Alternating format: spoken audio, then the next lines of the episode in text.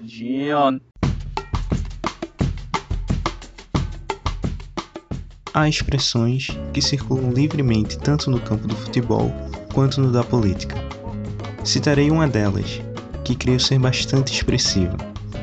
Trata-se da popularíssima expressão brasileira ter ou não ter jogo de cintura, como uma forma de exprimir a flexibilidade e sensibilidade que se pode ter ou não para certas situações sociais.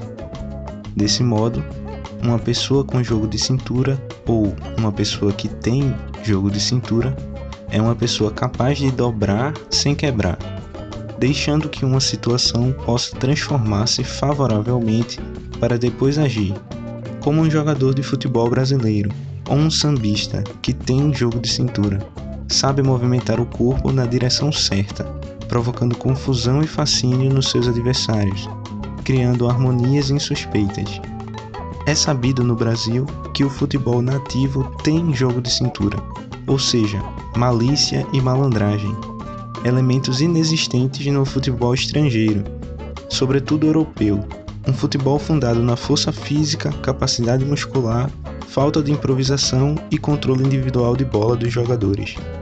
Em contraste com o futebol brasileiro, que exibe essa improvisação e jogo de cintura, o futebol da Europa surge como uma variante quadrada e autoritária da prática do mesmo esporte.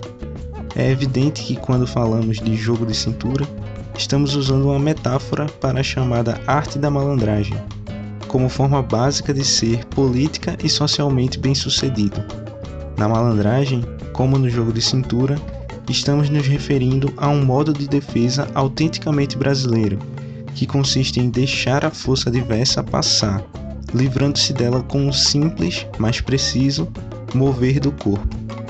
Em vez de enfrentar o adversário de frente, diretamente, é sempre preferível livrar-se dele com um bom movimento de corpo, enganando-o de modo inapelável.